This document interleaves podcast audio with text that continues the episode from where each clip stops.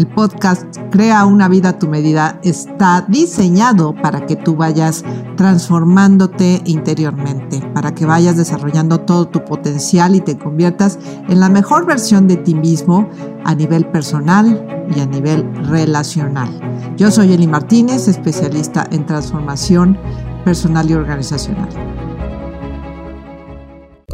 ¿Cómo están amigos? Muy buenos días, tardes, noches, depende de la hora que lo escuches. Hoy vamos a hablar de lamentada felicidad. Está muy de moda esta cultura del ser feliz 24 por 7, lo cual llega a ser hasta un tanto cuanto un peso para las personas. Porque para empezar habría que definir qué es felicidad para cada quien. Eh, muchas veces esto tiene que ver con emociones positivas, sí, pero la felicidad eh, como estado del ser es algo mucho más profundo y vas a tener junto con esa felicidad problemas, emociones negativas, eh, pero los vas a manejar de una manera diferente. Entonces yo creo que se confunde mucho esto de ser feliz y luego con los medios de comunicación que nos muestran las fotos de las personas felices todo el tiempo, es como algo aspiracional y como a lo mejor yo soy el que estoy mal y todos los demás están bien, lo cual va a generar mucha culpa y vergüenza. Entonces, primero define qué es para ti la felicidad.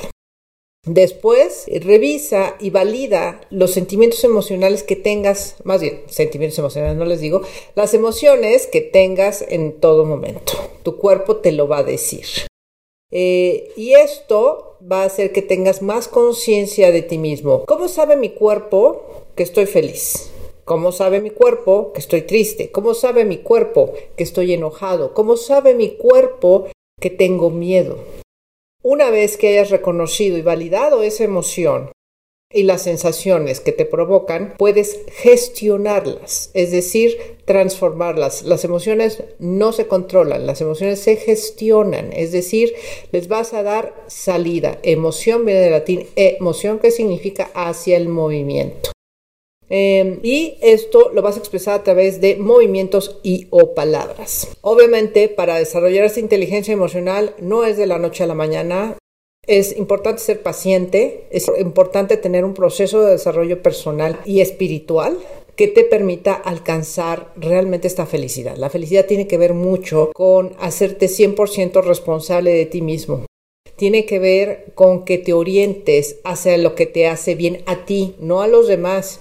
Y esto evidentemente es romper expectativas lo cual a veces es muy difícil porque en el fondo todos queremos ser amados y aceptados y vamos a hacer muchas cosas a nivel inconsciente para hacerlo. Sin embargo, esto es una losa, esto es un peso que te va a impedir avanzar hacia lo que tú realmente quieres lograr, lo que quieres ser, lo que quieres hacer. La felicidad también tiene que ver con trabajar con el ego, con la loca de la casa, para que entiendas que nada de lo que estás percibiendo es real, nada. Y cuando digo nada es nada, todo es percepción y nuestra percepción es muy distorsionada, pero para que tú puedas comprender esto y para que puedas realmente em, crecer a partir de tus experiencias, el trabajo espiritual por eso es tan importante. Ya saben que yo soy fan de Curso de Milagros porque es un, yo le digo que es un derretidor del ego. Y créanme que, pues todos tenemos ego y es lo que venimos a trabajar, pero para encontrar realmente una felicidad profunda necesitamos sí hacer esta labor. Y por último, a nivel biológico, la felicidad tiene que ver con producir hormonas y transmisores que sean positivos. Por ejemplo, se sabe que la serotonina tiene que ver, es la hormona del bienestar. Ustedes saben que entre el 90 y el 95% se produce en el tubo digestivo.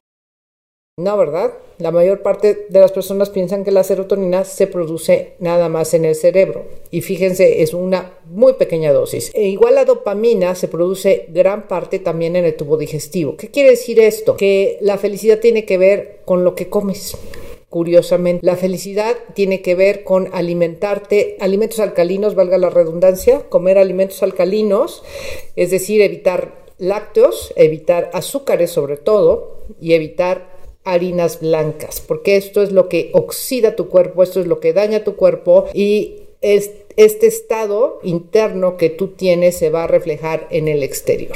Entonces, cuidar tu nutrición es muy, muy importante. Entonces, fíjate, ya estamos hablando de aspectos físicos, biológicos, aspectos emocionales, aspectos espirituales, pero nos falta la última, que son los aspectos mentales, es decir, cómo estás pensando, qué mentiras te estás contando, qué estás viendo afuera que no es real y a qué le estás entregando tu paz.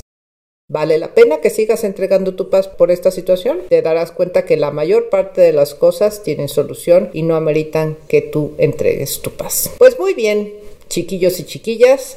Ha sido un placer estar hoy con ustedes. Me encanta que sigan opinando acerca de los temas que quieren que toquemos.